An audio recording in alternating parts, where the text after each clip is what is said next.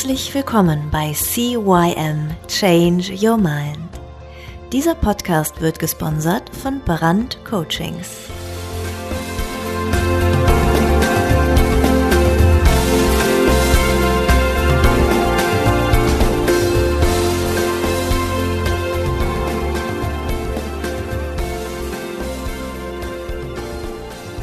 Ja, und auch von mir ein herzliches Hallo zur 24. bzw. 25. Folge deines Veränderungspodcastes CYM Change Your Mind. Mein Name ist Thorsten Brandt und warum es heute eine Doppelfolge gibt, das erzähle ich euch gleich. Jetzt geht's den Glaubenssätzen an den Kragen. Ja, darum geht's diesmal. Es geht wieder mal um das Thema Glaubenssätze und warum ist es diesmal wieder das Thema Glaubenssätze. Wir hatten es doch schon mal. Ja, im Grunde ist es ganz einfach. Mich haben einige Nachrichten erreicht. Einige Nachrichten zum Thema Glaubenssätze, das in den letzten Folgen ich ja immer wieder darauf angesprochen habe, dass man mal hingucken soll, wo denn der Schuh drückt, warum denn gerade da ein Trigger gedrückt wird, was denn die Glaubenssätze sind, wieso man so denkt wie man denkt und was man da alles gegen tun kann. Und ähm, ja, mich haben halt eben einige Leute erreicht und angeschrieben, die gesagt haben, hey, ich habe meine Glaubenssätze gefunden. Ich habe einige Regeln für mich gefunden, die ich loswerden möchte. Ich habe einige ja, einschränkende Blockaden entdeckt, die ich loswerden will. Aber Thorsten, du sagst, geh dahin und werd sie los. Die Frage ist nur, wie? Ja, und genau damit beschäftige ich mich in dieser Folge. Es gibt ganz viele Möglichkeiten, um Glaubenssätze zu lösen. Da gibt es einige NLP-Formate. Diejenigen, die sich ähm, mit diesem Podcast schon ein wenig beschäftigt haben, haben schon lange herausgefunden, dass ich NLPler bin und dass ich diesen Podcast so ein bisschen auf NLP aufgebaut habe. Wer noch nicht diesen Podcast irgendwann mal gehört hat, heute vielleicht das erste Mal eingeschaltet hat, ja, dem gebe ich den Tipp, wie jedem anderen auch, hör dir diesen Podcast von der ersten Folge aus an. Denn die Folgen sind alle so ein bisschen aufeinander aufgebaut. Du erkennst es nicht sofort, macht aber nichts, ist trotzdem so. Und damit du auch die Möglichkeit hast, wirklich jetzt hier ordentlich mitzuarbeiten und auch an deinen Glaubenssätzen zu arbeiten, wenn du sie denn dann tatsächlich loswerden möchtest, ja, dann hör dir die ersten Folgen an und genieße es in deinem Leben mal ein bisschen rumzuschmögern, zu gucken, wo drückt denn bei dir der eine oder andere Schuh? Und wenn alles in Ordnung ist, ist ja alles super, dann ja, hörst du diese Folge einfach nur ein bisschen zur Unterhaltung. Ansonsten ähm, hast du, wie gesagt, durch NLP einige Möglichkeiten an deinen Glaubenssätzen zu arbeiten. Es gibt zum Beispiel die Glaubenssatzausdehnungen der Forschung. Es gibt die Diamanttechnik. Es gibt den Glaubenssatzzirkel und Timeline Belief Integration. Also es gibt ganz viele Möglichkeiten und darüber hinaus noch viele viele, viele andere Techniken, um deine Glaubenssätze zu lösen. Die sind dann allerdings sehr spezifisch, also auf einen Glaubenssatz, den du tatsächlich mir jetzt nennen können solltest, ausgelegt. Was ich immer bevorzuge, und da gilt jetzt diese Verallgemeinerung, ist die Hypnose. Hypnose ist ein Grundbestandteil der N oder des NLPs. Hypnose ist die Kunst, jemand mit Hilfe der Vorstellungskraft in eine alternative Wirklichkeit zu führen und dort jene Erfahrungen machen zu lassen, die zur Bewältigung aktueller Probleme oder Symptome hilfreich sind. Und je intensiver diese alternativen Wirklichkeiten, also in der Therapie Trance genannt, erlebt werden, umso größer ist die Wahrscheinlichkeit, dass diese imaginierten Erfahrungen auch in der konkreten Lebenswirklichkeit umgesetzt werden. Wow, das war jetzt kompliziert.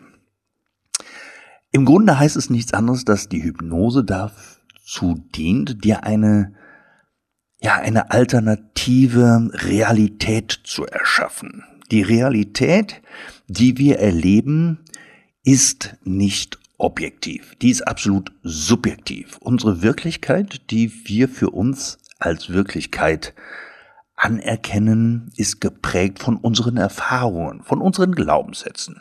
Und wenn wir diese Wirklichkeit, wenn wir der mal, ja, verschiedene Möglichkeiten zur Verfügung stellen, dann ist es eventuell möglich, unsere Herausforderungen und unsere Symptome in einem anderen Licht dastehen zu lassen und somit auch die daraus resultierenden Erkenntnisse einfach andere werden zu lassen.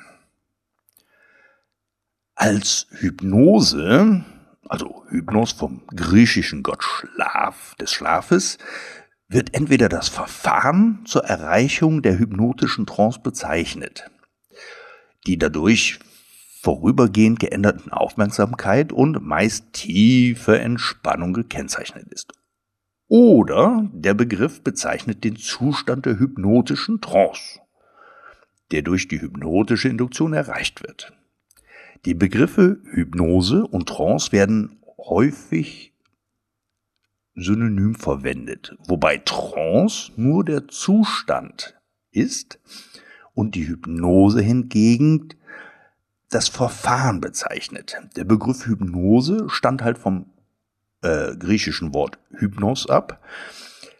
Da man in der Anfangszeit der Forschung davon ausging, dass es sich um einen schlafähnlichen Zustand handelt ist aber nicht so. Also du schläfst nicht.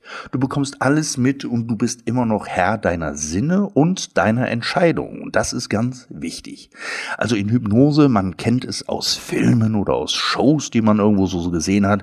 Da sieht's ja aus, als wenn jemand so rumläuft wie so ein Zombie. Ich schlafe und ja, die Augen sind auf Halbmast und der hängt da ein nassen Sack Kartoffel. Das kann passieren, ist aber nicht Ziel und Zweck. Ziel und Zweck ist im Prinzip einer Hypnose, jemanden wirklich insoweit in die Entspannung zu bringen, dass seine kritischen Gedanken, seine kritischen Glaubenssätze, wie zum Beispiel, das geht doch nicht oder was labert der denn da, dass die einfach mal auf Seite gelegt werden, damit die Alternative zumindest mal in Betracht gezogen werden kann. In der Frühzeit der Entwicklung des Modells von NLP formulierte Richard Bendler und John Grinder, das sind die Entwickler von NLP, die Hypothese, dass die Sprachmuster bedeutender und erfolgreicher Therapeuten Gemeinsamkeiten aufweisen könnten, die deren therapeutischen Erfolg begründen. Der bekannteste Hypnotherapeut der 60er und 70er Jahre war Milton H. Erickson. Bendler und Grinder haben seine Arbeit untersucht und die Ergebnisse der linguistischen Analyse seiner Arbeit sind mit dem Milton-Modell in das Modell von NLP eingeflossen. Dabei beschreibt das Milton-Modell lediglich den Gebrauch der Sprache während des Prozesses, nicht jedoch den Prozess der Hypnose selbst. Den haben Ernest und Sheila Rossi in der Arbeit analysiert und sind dabei auf äh, folgende fünf Schritte gestoßen.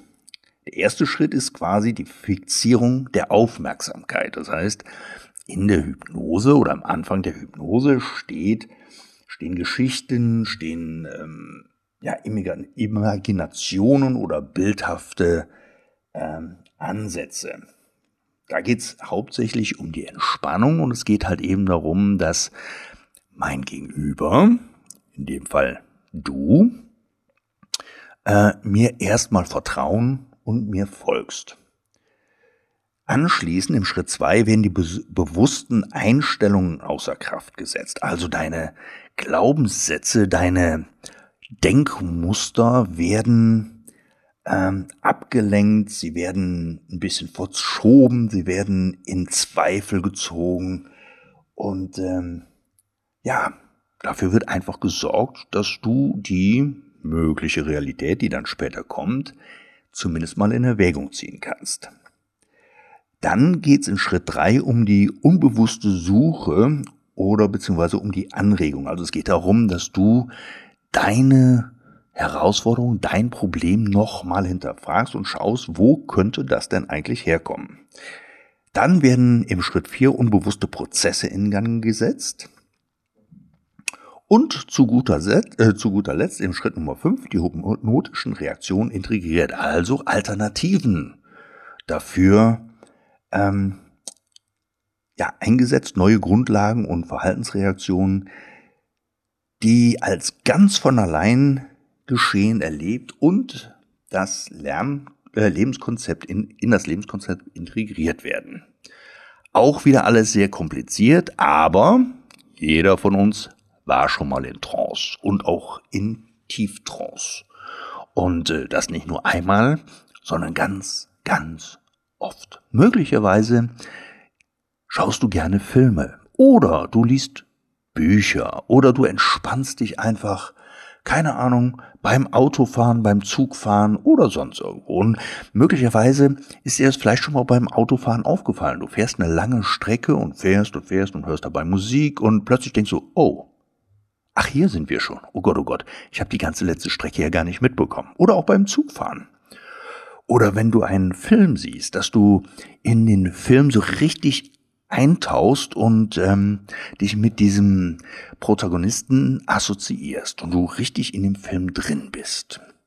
Und wenn es ein Science-Fiction oder ein alter Film ist oder ein Abenteuerfilm, dann ziehst du gar nicht in Zweifel, was da passiert, sondern ja, du, du bist einfach komplett gefangen. Das kann auch bei Büchern geschehen, wenn du ein spannendes Buch oder ein Abenteuerroman liest oder ein Science-Fiction und du stellst dir die Person so richtig lebhaft vor, dann stellst du auch nicht mehr in Frage, ob das real ist oder nicht, sondern du bist dann einfach mal mitten drin. Und genau darum geht es in der Hypnose. Und ähm, als nächstes, deswegen habe ich gesagt, es gibt Folge 24 und 25 direkt hintereinander. Die Folge 24 ist das, was du gerade hörst und die Folge 25, die habe ich extra direkt mit angehangen. Das ist die Hypnose, die zum Lösen deiner negativen Glaubenssätze führen kann. Dazu solltest du allerdings schon mal ein paar deiner Glaubenssätze kennen. Falls du die nicht kennen solltest, hör dir einfach mal ein paar Folgen vorher an oder am besten, wie gesagt, diesen Podcast von Anfang an. Irgendwo komme ich immer wieder auf diese Glaubenssätze zu sprechen und ähm, ja, möglicherweise, wenn du die Aufgaben mitmachst, die halt da auch beschrieben worden sind in diesem Podcast, wirst du deine eigenen Glaubenssätze finden.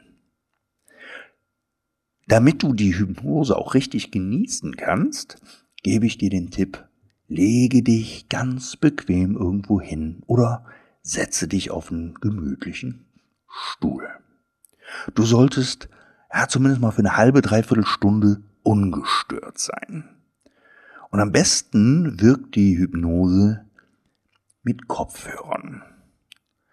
Und ähm, linkes Ohr und rechtes Ohr Kopfhörer, also Stereo, nicht nur ein Knopf in Ohr, sondern links und rechts ist da schon sehr wichtig, denn die Musik wirkt neben ihrer ausgleichenden positiven Melodien vor allem durch einen Links-Rechts-Takt, der über Kopfhörer abwechselnd die beiden Gehirnhälften auditiv berührt und so eine optimale Zusammenarbeit aller Hirnareale zum Schwingen bringt.